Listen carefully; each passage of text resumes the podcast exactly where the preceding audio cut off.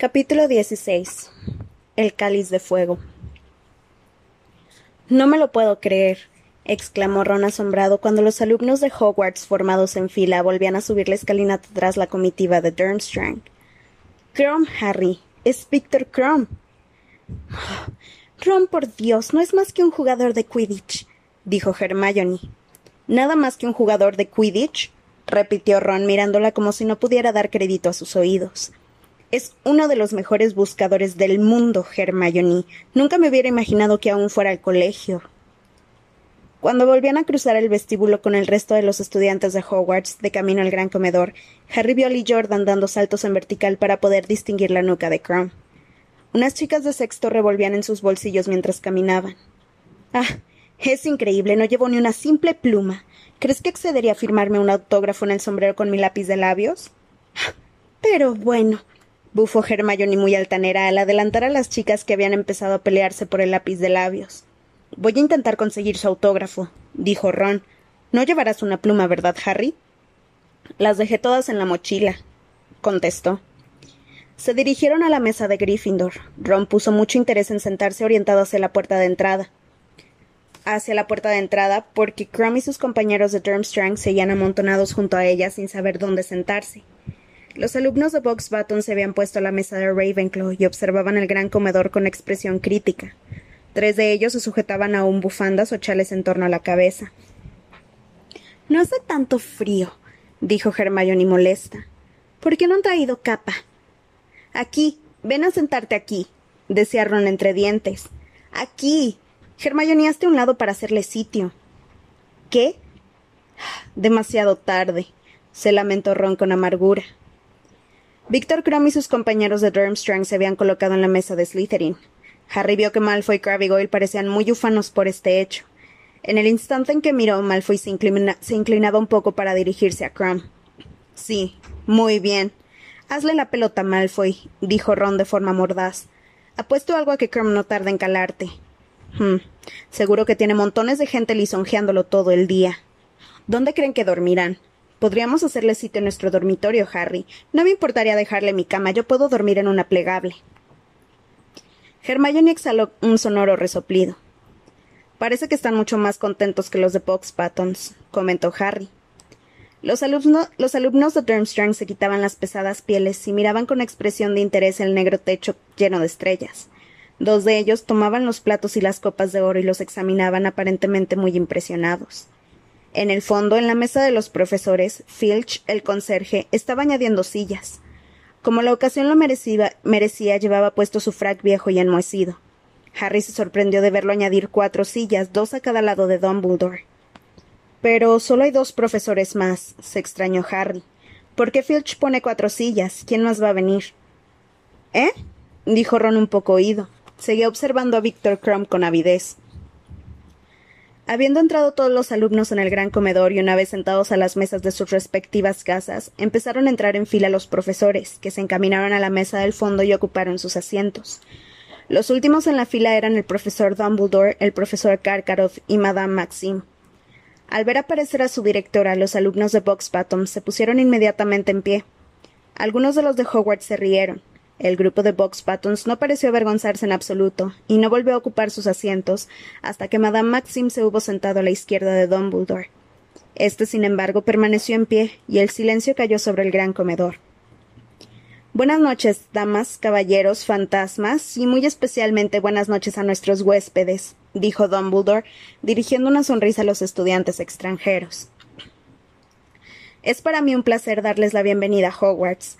Deseo que su estancia aquí les resulte al mismo tiempo confortable y placentera, y confío en que así sea. Una de las chicas de Box Buttons, que seguía aferrado, aferrado a, la, a la bufanda con que se envolvía la cabeza, profirió lo, inconfundible, lo que inconfundiblemente era una risa despectiva. Nadie te obliga a quedarte, susurró Hermione, irritada con ella. El torneo quedará oficialmente abierto al final del banquete, explicó Dumbledore.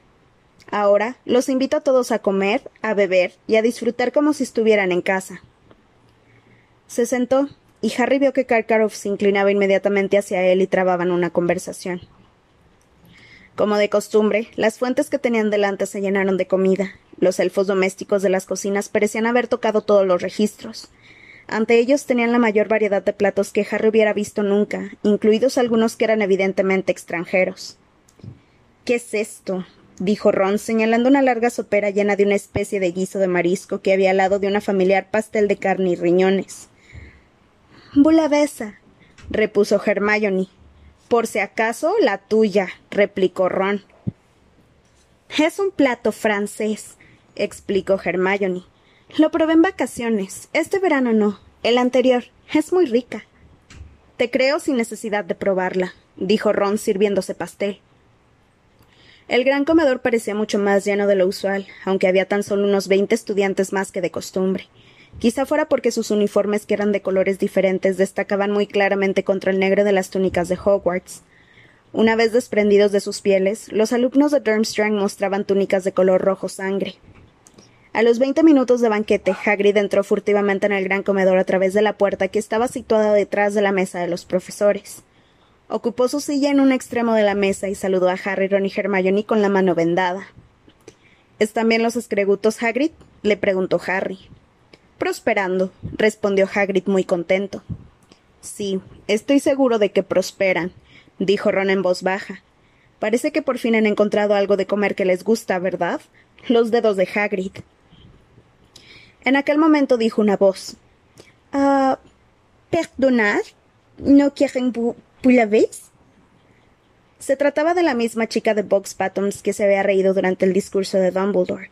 Al fin se había quitado la bufanda, una larga cortina de pelo rubio plateado le caía casi hasta la cintura. Tenía los ojos muy azules y los dientes muy blancos y regulares. Ron se puso colorado. La miró. Abrió la boca para contestar, pero de ella no salió nada más que un débil gorjeo. Puedes llevártela, le dijo Harry, acercándole a la chica la sopera. ¿Han terminado con ella? Sí, repuso Ron sin aliento. Sí, es deliciosa. La chica tomó la sopera y se la llevó con cuidado a la mesa de Ravenclaw. Ron seguía mirándola con ojos desorbitados como si nunca hubiera visto a una chica. Harry se echó a reír y el sonido de su risa pareció sacar a Ron de su ensimismamiento. Es una vela, le dijo a Harry con voz ronca. Por supuesto que no lo es, repuso Hermione ásperamente. No veo a nadie más que se haya quedado mirándola con la boca abierta como un idiota. Pero no estaba totalmente en lo cierto. Cuando la chica cruzó el gran comedor, muchos chicos volvieron la cabeza, y algunos se quedaban sin habla igual que Ron. Te digo que no es una chica normal, exclamó Ron, haciéndose a un lado para verla mejor. Las de Hogwarts no están tan bien. En Hogwarts las hay que están muy bien, contestó Harry sin pensar. Daba la casualidad de que Cho Chang estaba sentada a unas pocas sillas de distancia de la chica del pelo plateado. Cuando puedan apartar la vista de por ahí, dijo Hermione. Verán quién acaba de llegar. Señaló la mesa de los profesores donde ya se habían ocupado los dos asientos vacíos. Ludo Backman estaba sentado al otro lado del profesor Karkaroff, en tanto que el señor Crouch, el jefe de Percy, ocupaba el asiento que había al lado de Madame Maxime. ¿Qué hacen aquí? preguntó Harry sorprendido. Son los que han organizado el torneo de los tres magos, ¿no? respondió Hermione. Supongo que querían estar presentes en la inauguración. Cuando llegaron los postres vieron también algunos dulces extraños. Ron examinó detenidamente una especie de crema pálida y luego la desplazó un poco a la derecha para que quedara bien visible desde la mesa de Ravenclaw. Pero la chica que parecía una vela debía de haber comido ya bastante y no se acercó a pedirla. Una vez limpios los platos de oro, Dumbledore volvió a levantarse. Todos en el gran comedor parecían emocionados y nerviosos. Con un estremecimiento, Harry se preguntó qué iba a suceder a continuación. Unos asientos más allá, Fred y George se inclinaban hacia adelante sin despegar los ojos de Dumbledore. Ha llegado el momento, anunció Dumbledore sonriendo a la multitud de rostros levantados hacia él. El torneo de los tres magos va a dar comienzo. Me gustaría pronunciar unas palabras para explicar algunas cosas antes de que traigan el cofre. ¿El qué? murmuró Harry. Ron se encogió de hombros. Solo para aclarar en qué consiste el procedimiento que vamos a seguir. Pero antes, para aquellos que no lo conocen, permítanme que les presente al señor Bartholomew Crouch, director del Departamento de Cooperación Mágica Internacional. Hubo un asomo de aplauso cortés. Y al señor Ludo Backman, director del Departamento de Deportes y Juegos Mágicos. Aplaudieron mucho más a Backman que a Crouch, tal vez a causa de su fama como golpeador de Quidditch, o tal vez simplemente porque tenía un aspecto mucho más simpático. Backman agradeció los aplausos con un jovial gesto de la mano, mientras que Bartemius Crouch no saludó ni sonrió al ser presentado. Al recordarlo vestido con su impecable traje en los mundiales de Quidditch, Harry pensó que no le sentaba la túnica de mago. El bigote de cepillo y la raya del pelo tan recta resultaban muy raros junto al pelo y la barba de Dumbledore, que eran largos y blancos. Los señores Backman y Crouch han trabajado sin descanso durante los últimos meses en los preparativos del torneo de los tres magos, continuó Dumbledore, y estarán conmigo, con el profesor Karkaroff y con Madame Maxim en el tribunal que juzgará los esfuerzos de los campeones. A la mención de la palabra campeones, la atención de los alumnos aumentó aún más. Quizá Dumbledore percibió el repentino silencio, porque sonrió mientras decía Señor Filch, si tiene usted la bondad de traer el cofre. Filch, que había pasado inadvertido pero permanecía atento en un apartado rincón del gran comedor, se acercó a Dumbledore con una gran caja de madera con joyas incrustadas. Parecía extraordinariamente vieja. De entre los alumnos se alzaron murmullos de interés y emoción. Dennis Creevy se puso de pie sobre la silla para ver bien, pero era tan pequeño que su, que su cabeza apenas sobresalía de las demás. Los señores Crouch y Backman han examinado ya las instrucciones para las pruebas que los campeones tendrán que afrontar, dijo Dumbledore mientras Filch colocaba con cuidado el cofre en la mesa ante él. Y han dispuesto todos los preparativos necesarios para ellas. Habrá tres pruebas espaciadas en el curso escolar que medirán a los campeones en muchos aspectos diferentes sus habilidades mágicas, su osadía, sus dotes de deducción y por supuesto su capacidad para sortear el peligro. Ante esta última palabra en el gran comedor se hizo un silencio tan absoluto que nadie parecía respirar. Como todos saben, en el torneo compiten tres campeones, continuó Dumbledore con tranquilidad. Uno por cada colegio participante. Se puntuará la perfección con que lleven a cabo cada una de las pruebas y el campeón que, que después de la tercera tarea haya obtenido la puntuación más alta se alzará con la copa de los tres magos. Los campeones serán elegidos por un juez imparcial. El cáliz de fuego. Dumbledore sacó la varita mágica y golpeó con ella tres veces en la parte superior del cofre. La tapa se levantó lentamente con un crujido. Dumbledore introdujo una mano para sacar un gran cáliz de madera toscamente tallada. No habría llamado la atención de no ser porque estaba lleno hasta el borde de unas temblorosas llamas de color blanco azulado. Dumbledore cerró el cofre y con cuidado colocó el cáliz sobre la tapa para que todos los presentes pudieran verlo bien. Todo el que quiera proponerse para campeón tiene que escribir su nombre y el de su colegio en un trozo de pergamino con letra bien clara y echarlo al cáliz, explicó Dumbledore. Los aspirantes a campeones disponen de veinticuatro horas para hacerlo.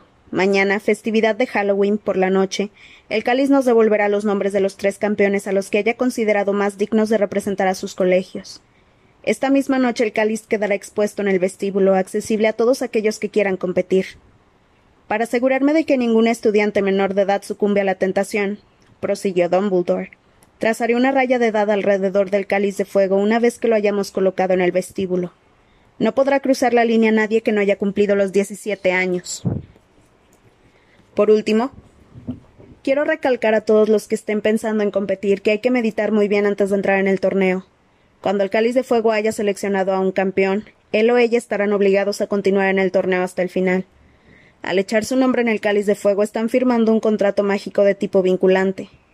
Una vez convertido en campeón, nadie puede arrepentirse, así que deben estar muy seguros antes de ofrecer su candidatura. Y ahora me parece que ya es hora de ir a la cama. Buenas noches a todos. Una raya de edad, dijo Fred Weasley con ojos chispeantes de camino hacia la puerta que daba al vestíbulo. Bueno, creo que bastará con una poción envejecedora para burlarla. Y una vez que el hombre de alguien y una vez que el nombre de alguien está en el cáliz ya no podrán hacer nada. Al cáliz le da igual que uno tenga diecisiete años o no. Pero no creo que nadie menor de diecisiete años tenga ninguna posibilidad, objetó Hermione. No hemos aprendido bastante. Habla por ti, replicó George. Tú lo vas a intentar, ¿verdad, Harry? Harry pensó un momento en la insistencia de Dumbledore en que nadie se ofreciera como candidato si no había cumplido los diecisiete años, pero luego volvió a imaginarse a sí mismo ganando el torneo de los tres magos. Se preguntó hasta qué punto se enfadaría Dumbledore si alguien por debajo de los diecisiete hallaba la manera de cruzar la raya de edad. ¿Dónde está? dijo Ron, que no escuchaba una palabra de la conversación porque escrutaba la multitud para saber dónde estaba Víctor Crumb. Dumbledore no ha dicho nada de dónde van a dormir los de Durmstrang, ¿verdad? Pero su pregunta quedó respondida al instante. Habían llegado a la altura de la mesa de Slytherin y Karkaroff les metía prisa en aquel momento a sus alumnos. Al barco, vámonos, les decía. ¿Cómo te encuentras, Víctor? ¿Has comido bastante? ¿Quieres que pida que te preparen un ponche en las cocinas? Harry vio que Crumb negaba con la cabeza mientras se ponía su capa de pieles. Profesor, a mí sí me gustaría tomar un ponche, dijo otro de los alumnos de Durmstrang. No te lo he ofrecido a ti, Poliakov, contestó con brusquedad Karkaroff, de cuyo rostro había desaparecido todo aire paternal. Ya veo que has vuelto a mancharte de comida la pechera de la túnica, niño indeseable. Karkaroff se volvió y marchó hacia la puerta por delante de sus alumnos. Luego, a ella exactamente al mismo tiempo que Harry, Ron y Hermione, y Harry se detuvo para cederle el paso. Gracias, dijo Karkaroff despreocupadamente echándole una mirada. Y de repente Karkaroff se quedó como helado. Volvió a mirar a Harry y dejó los ojos fijos en él como si no pudiera creer lo que veía. Detrás de su director también se detuvieron los alumnos de Durmstrang. Muy lentamente los ojos de Karkaroff fueron ascendiendo por la cara de Harry hasta llegar a la cicatriz. También sus alumnos observaban a Harry con curiosidad. Por el rabillo del ojo, Harry veía en sus caras la expresión de haber caído en la cuenta de algo. El chico que se había manchado de comida la pechera le dio un codazo a la chica que estaba a su lado y señaló sin disimulo la frente de Harry. Sí, es Harry Potter, dijo desde detrás de ellos una voz gruñona. El profesor Karkaroff se dio la vuelta. Ojo loco Modi estaba allí apoyando todo su peso en el bastón y observando con su ojo mágico sin parpadear al director de Durmstrang. Ante los ojos de Harry, Karkaroff palideció y, y, le dirigió a Modi una mirada terrible, mezcla de furia y de miedo. Tú, exclamó, mirando a Modi como si no diera crédito a sus ojos. Sí, yo, contestó Modi muy serio. Y a no ser que tengas algo que decirle a Potter, Karkaroff debería salir. Estás obstruyendo el paso. Era cierto. La mitad de los alumnos que había en el gran comedor aguardaban tras ellos y se ponían de puntillas para ver qué era lo que, lo que ocasionaba el atasco. Sin pronunciar otra palabra, el profesor Karkaroff salió con sus alumnos. Modi clavó los ojos en su espalda y con un gesto de intenso desagrado lo siguió con la vista hasta que se alejó. Como al día siguiente era sábado, lo normal habría sido que la mayoría de los alumnos bajaran tarde a desayunar. Sin embargo, Harry, Ron y Hermione no fueron los únicos que se levantaron mucho antes de lo habitual en días de fiesta. Al bajar al vestíbulo vieron a unas veinte personas agrupadas allí, algunas comiendo tostadas y todas contemplando el cáliz de fuego. Al bajar al vestíbulo vieron a unas veinte personas agrupadas allí, algunas comiendo tostadas y todas contemplando el cáliz de fuego. Lo habían colocado en el centro del vestíbulo, encima del taburete sobre el que se ponía el sombrero seleccionador. En el suelo, a su alrededor, una fina línea de color dorado formaba un círculo de tres metros de radio. ¿Ya ha dejado alguien su nombre? Le preguntó Ron, algo excitado a una de tercero. Todos los de Durmstrang, contestó ella, pero de momento no he visto a ninguno de Hogwarts. Seguro que lo hicieron ayer después de que los demás nos acostamos, dijo Harry. Yo lo habría hecho así si me fuera a presentar. Preferiría que no me viera nadie. ¿Y si el cáliz te manda a freír espárragos? Alguien se reía detrás de Harry. Al volverse vio a Fred, George y Lee Jordan que bajaban corriendo la escalera. Los tres parecían muy nerviosos. Ya está, les dijo Fred a Harry, Ron y Hermione en tono triunfal. Acabamos de tomárnosla.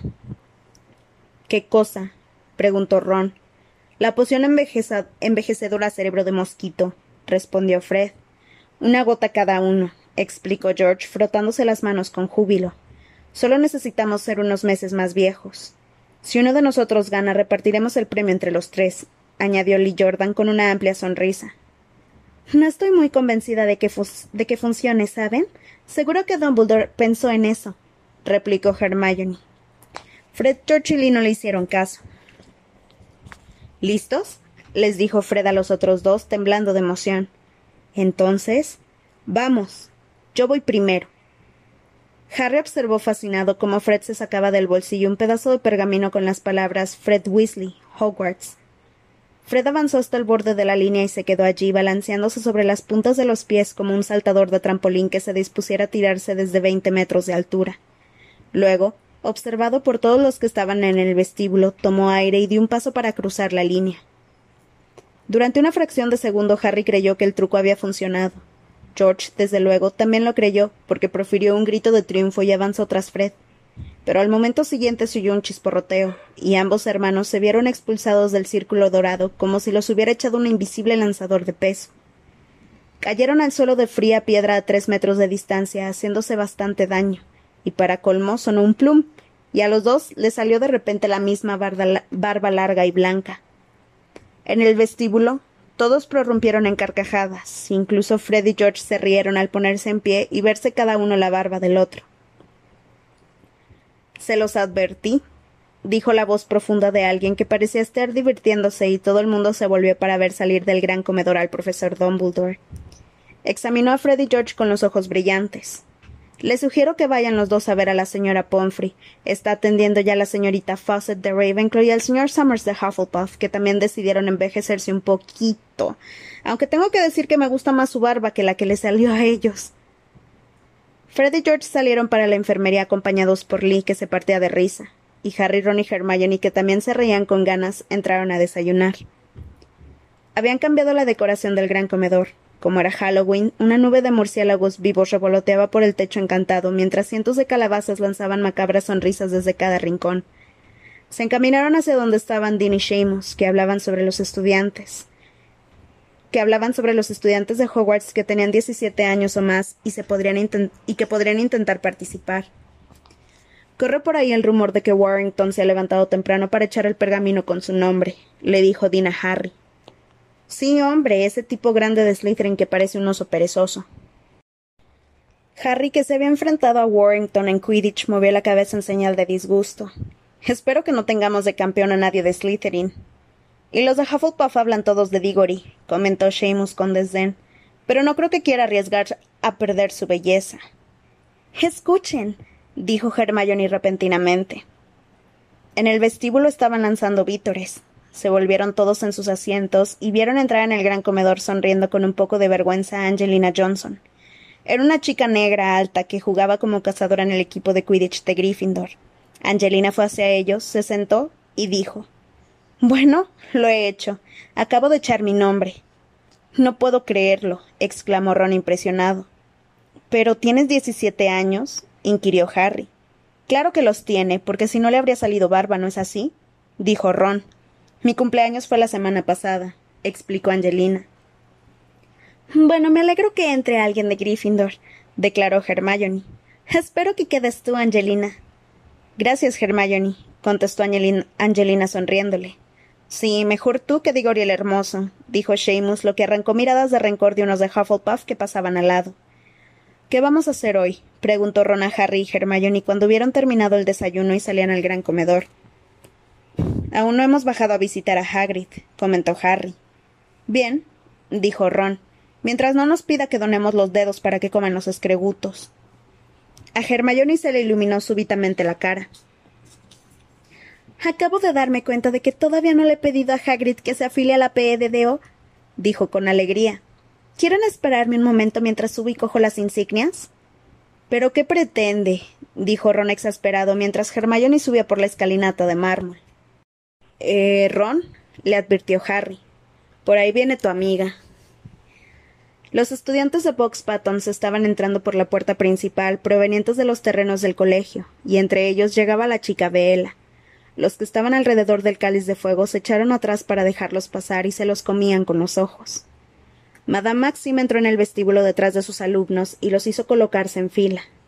Uno a uno los alumnos de Box Buttons fueron cruzando la raya de edad y depositando en las llamas de un, de un blanco azulado sus pedazos de pergamino. Cada vez que caía un hombre al fuego, éste se volvía momentáneamente rojo y arrojaba chispas. ¿Qué crees que eran los que no sean elegidos? Le susurró Ron a Harry mientras la chica Bella dejaba caer al fuego su trozo de pergamino. ¿Crees que volverán a su colegio o se quedarán para presenciar el torneo? No lo sé, dijo Harry. Supongo que se quedarán porque Madame Maxim tiene que estar en el tribunal, ¿no? Cuando todos los estudiantes de Box Patton hubieron presentado sus nombres, Madame Maxim los hizo volver a salir del castillo. ¿Dónde dormirán? preguntó Ron, acercándose a la puerta y observándolos. Un sonoro traqueteo anunció tras ellos la reaparición de Hermione, que llevaba consigo las insignias de la PEDDO. Démonos prisa, dijo Ron, y bajó de un salto la escalinata de piedra sin apartar los ojos de la chica Bella, que iba con Madame Maxim por la mitad de la explanada. Al acercarse a la cabaña de Hagrid al borde del bosque prohibido, el misterio de los dormitorios de los de Box Bottoms quedó disipado.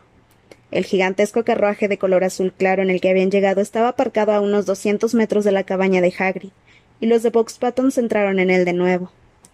Al lado, en un, en un improvisado potrero, pasean los caballos de tamaño de elefantes que habían tirado del carruaje. Harry llamó a la puerta de Hagrid y los estruendosos ladridos de Fang respondieron al instante. Ya era hora, exclamó Hagrid después de abrir la puerta de golpe y verlos. Creía que no se acordaban de dónde vivo. Hemos estado muy ocupados, Hag empezó a decir Hermione, pero se detuvo de pronto estupefacta al ver a Hagrid. Hagrid llevaba su mejor traje peludo de color marrón, francamente horrible, con una corbata cuadros amarillos y naranja. Y eso no era lo peor. Era evidente que había tratado de peinarse usando grandes cantidades de lo que parecía aceite lubricante hasta alisar el pelo formando dos coletas. Puede que hubiera querido hacerse una coleta como la de Bill y se hubiera dado cuenta de que tenía demasiado pelo. A Hagrid aquel tocado le sentaba como a un santo dos pistolas. Durante un instante Hermione lo miró con ojos desorbitados, y luego, obviamente, decidiendo no hacer ningún comentario, dijo Em. ¿Dónde están los escregutos? Andan por las calabazas, repuso Hagrid contento. Se están poniendo grandes. Ya deben de tener cerca de un metro. El único problema es que se han empezado a matar unos a otros. No, ¿de verdad? Dijo Hermione echándole a Ron una dura mirada para que se callara, porque éste, viendo el peinado de Hagrid, acababa de abrir la boca para comentar algo. Sí, contestó Hagrid con tristeza. Pero están bien, los he separado en cajas y aún quedan unos veinte. Bueno, eso es una suerte, comentó Ron sarcásticamente. Hagrid no percibió el sarcasmo de la frase. La cabaña de Hagrid constaba de una sola habitación, uno de cuyos rincones se hallaba ocupado por una cama gigante cubierta con un edredón de retazos multicolores. Delante de la chimenea había una mesa de madera, también de un enorme tamaño, y una silla sobre las que colgaban unos cuantos jamones curados y aves muertas. Se sentaron a la mesa mientras Hagrid comenzaba a preparar el té, y no tardaron en hablar sobre el, sobre el torneo de los tres magos. Hagrid parecía tan nervioso como ellos a causa del torneo. Esperen y verán, dijo entusiasmado. No tienen más que esperar. Van a ver lo que no han visto nunca. La primera prueba. Ah, pero se supone que no debo decir nada. Vamos, Hagrid, lo animaron Harry, Ron y Hermione. Pero él negó con la cabeza sonriendo al mismo tiempo. No, no, no, no, no, no quiero estropearlo para ustedes. Pero les aseguro que será muy espectacular. Los campeones van a tener en qué demostrar su valía. Nunca creí que viviría lo bastante para ver una nueva edición del torneo de los tres magos. Terminaron comiendo con Hagrid, aunque no comieron mucho. Hagrid había preparado lo que decía que era un estofado de buey, pero cuando Hermione sacó una garra de su plato, los tres amigos perdieron gran parte del apetito. Sin embargo, lo pasaron bastante bien intentando sonsacar a Hagrid cuáles iban a ser las pruebas del torneo, especulando qué candidatos elegiría el cáliz de fuego y preguntándose si Fred y George habrían vuelto a ser barbilampiños. A medida que la tarde empezó a caer una lluvia, a medida de la tarde comenzó a caer una lluvia suave. Resultaba muy agradable estar sentados junto al fuego, escuchando el suave golpeteo de las gotas de lluvia contra los cristales de la ventana, viendo a Hagrid surcir calcetines y discutir con Hermione sobre los elfos domésticos, porque él se negó, tajantemente a afiliarse a la PEDDO cuando ella le mostró las insignias. Eso sería jugarles una mala pasada, Hermione, dijo Hagrid gravemente, enhebrando un grueso hilo amarillo en una enorme aguja de hueso. Lo de cuidar a los humanos forma parte de su naturaleza. Es lo que les gusta, ¿te das cuenta? Los harías muy desgraciados si los apartaras de su trabajo, y si intentaras pagarles se lo tomarían como un insulto. Pero Harry liberó a Dobby, y él se puso loco de contento objetó Hermione. Y nos han dicho que ahora quiere que le paguen. Sí, bueno, en todas partes hay quien se descarría. No niego que haya elfos raros a los que les gustaría ser libres, pero nunca conseguirías convencer a la mayoría. No, nada de eso, Hermione. A Hermione no le hizo ni pizca de gracia su negativa, y volvió a guardarse la caja de las insignias en el bolsillo de la capa. Hacia las cinco y media se hacía de noche, y Ron, Harry y Hermione decidieron que era el momento de volver al castillo para el banquete de Halloween, y lo más importante de todo, para el anuncio de los campeones de los colegios. Voy con ustedes, dijo Hagrid dejando la labor. Esperen un segundo. Hagrid se levantó, fue hasta la cómoda que había junto a la cama y empezó a buscar algo dentro de ella. No pusieron mucha atención hasta que un olor horrendo les llegó a las narices. Entre toses, Ron preguntó ¿Qué es eso, Hagrid? ¿Qué? ¿No les gusta? dijo Hagrid, volviéndose con una botella grande en las manos. ¿Es una loción para después del afeitado? Preguntó Hermione con un hilo de voz. Eh, es agua de colonia, murmuró Hagrid. Se había ruborizado. Tal vez me he puesto demasiada. Voy a quitarme un poco. Esperen. Salió de la cabaña ruidosamente y lo vieron lavarse con vigor en el barril con agua que había al otro lado de la ventana. ¿Agua de colonia? se preguntó Hermione sorprendida. ¿Hagrid? ¿Y qué me dices del traje y del peinado? preguntó a su vez Harry en voz baja. Miren, dijo de pronto Ron, señalando algo fuera de la ventana. Hagrid acababa de enderezarse y de volverse. Si antes se había ruborizado, aquello no había sido nada comparado con lo de aquel momento. Levantándose muy despacio para que Hagrid no se diera cuenta, Harry, Ron y Hermione echaron un vistazo por la ventana y vieron que Madame Maxim y los alumnos de Box Buttons acababan de salir del carruaje, evidentemente para acudir como ellos al banquete. No oían nada de lo que decía Hagrid, pero se dirigía a Madame Maxim con una expresión embelesada que Harry solo le había visto una vez, cuando contemplaba a Norberto, el cachorro de dragón. Se va al castillo con ella, exclamó Hermione indignada. Creía que iba a ir con nosotros. Sin siquiera volver la vista hacia la cabaña, Hagrid caminaba pesadamente a través de los terrenos de Hogwarts al lado de Madame Maxim. Detrás de ellos iban los alumnos de Box Buttons, casi corriendo para poder seguir las enormes zancadas de los dos gigantes. Le gusta, dijo Ron incrédulo. Bueno, si terminan teniendo niños, batirán un récord mundial. Seguro que pesarán alrededor de una tonelada. Salieron de la cabaña y cerraron la puerta. Fuera estaba ya sorprendentemente oscuro. Se arrebujaron bien en la capa y empezaron a subir la cuesta. Miren, son hechos, dijo Hermione. El grupo de Durmstrang subía desde el agua hacia el castillo.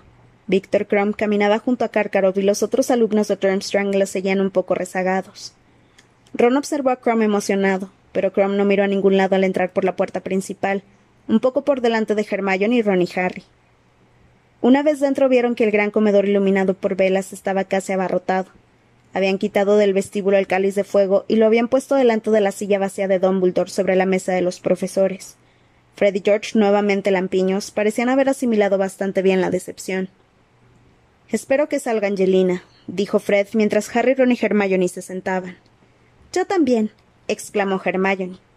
Bueno, pronto lo sabremos. El banquete de Halloween les pareció mucho más largo de lo habitual, quizá porque era su segundo banquete en dos días. Harry no disfrutó la insólita comida tanto como la habría disfrutado cualquier otro día. Como todos cuantos se encontraban en el gran comedor, a juzgar por los por los cuellos que se giraban continuamente, las expresiones de impaciencia, las piernas que se movían nerviosas y la gente que se levantaba para ver si Don Buldor ya habían terminado de comer, Harry solo deseaba que la cena terminara y anunciaran quiénes habían quedado seleccionados como campeones. Por fin, los platos de oro volvieron a su original estado inmaculado. Se produjo cierto alboroto en el salón que se cortó casi instantáneamente cuando Dumbledore se puso en pie. Junto a él, el profesor Karkaroff y Madame Maxim parecían tan tensos y expectantes como los demás. Ludo Bagman sonreía y guiñaba el ojo a varios estudiantes. El señor Crouch, en cambio, no parecía nada interesado, sino más bien aburrido. Bien, el cáliz está casi preparado para tomar una decisión, anunció Dumbledore. Según me parece, falta tan solo un minuto. Cuando pronuncie el nombre de un campeón, le ruego que venga a esta parte del gran comedor, pase por la mesa de los profesores y entre en la sala de al lado. Indicó la puerta que había detrás de su mesa, donde recibirá las primeras instrucciones. Sacó la varita y ejecutó con ella un amplio movimiento en el aire.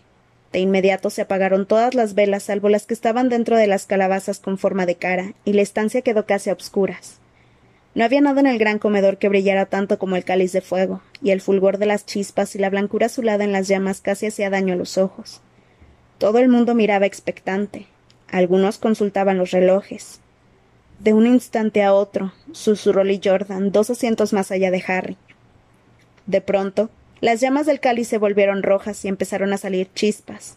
A continuación, brotó en el aire una lengua de fuego y arrojó un trozo carbonizado de pergamino. La sala entera ahogó un grito. Don Buldor tomó el trozo de pergamino y lo alejó tanto como le daba el brazo para poder leerlo a la luz de las llamas, que habían vuelto a adquirir un color blanco azulado. El campeón de Durmstrang, leyó con voz alta y clara. Será Víctor Crumb. Era de imaginar, gritó Ron, al tiempo que una tormenta de aplausos y vítores inundaba el gran comedor. Harry vio a Crumb levantarse de la mesa de Slytherin y caminar hacia Dumbledore. Se volvió a la derecha, recorrió la mesa de los profesores y desapareció por la puerta hacia la sala contigua. Bravo, Víctor, bramó Karkaroff tan fuerte que todo el mundo lo oyó incluso por encima de los aplausos. Sabía que serías tú.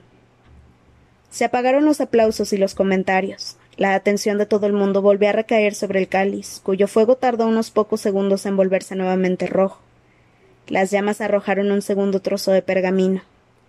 La campeona de Box Buttons, dijo Dumbledore. Es Flor de la Cour. Es ella, Ron, gritó Harry, cuando la chica que parecía una vela se puso en pie elegantemente, sacudió la cabeza para retirarse hacia atrás la amplia cortina de pelo plateado y caminó por entre las mesas de Hufflepuff y Ravenclaw. Miren qué decepcionados están todos, dijo Hermione elevando la voz encima del alboroto y señalando con la cabeza al resto de los alumnos de Box. Decepcionados era decir muy poco, pensó Harry. Dos de las chicas que no habían resultado elegidas habían roto a llorar y sollozaban con la cabeza escondida entre los brazos. Cuando Fleur de la Cour hubo desaparecido también por la puerta, volvió a hacerse el silencio, pero esta vez era un silencio tan tenso y lleno de emoción que casi se palpaba el siguiente que casi se palpaba. El siguiente sería el campeón de Hogwarts. Y el cáliz de fuego volvió a tornarse rojo. Saltaron chispas.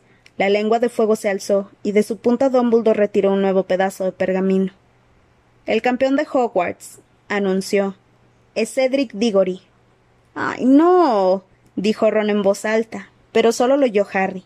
El jaleo proveniente de la mesa de al lado era demasiado estruendoso. Todos y cada uno de los alumnos de Hufflepuff se habían puesto de repente de pie, gritando y pataleando, mientras Cedric se abría camino a ellos, se abría camino entre ellos con una amplia sonrisa y marchaba hacia la sala que había tras la mesa de los profesores. Naturalmente, los aplausos dedicados a Cedric se prolongaron tanto que Dumbledore tuvo que esperar un buen rato para poder volver a dirigirse a la concurrencia. Estupendo, dijo Dumbledore en voz alta y muy contento cuando se apagaron los últimos aplausos. Bueno, ya tenemos a nuestros tres campeones. Estoy seguro de que puedo confiar en que todos ustedes, incluyendo a los alumnos de Durmstrang y Box Buttons, darán a sus respectivos campeones todo el apoyo que puedan. Al animarlos, todos ustedes contribuirán de forma muy significativa a. Pero Dumbledore se cayó de repente, y fue evidente para todo el mundo por qué se había interrumpido. El fuego del cáliz había vuelto a ponerse de color rojo, otra vez lanzaba chispas. Una larga lengua de fuego se elevó de repente en el aire y arrojó otro trozo de pergamino. Dumbledore alargó la mano y lo tomó, lo extendió y miró el nombre que se había escrito en él. Hubo una larga pausa durante la cual Dumbledore contempló el trozo de pergamino que tenía en las manos, mientras el resto de la sala lo observaba. Finalmente, Dumbledore se aclaró la garganta y leyó en voz alta Harry Potter.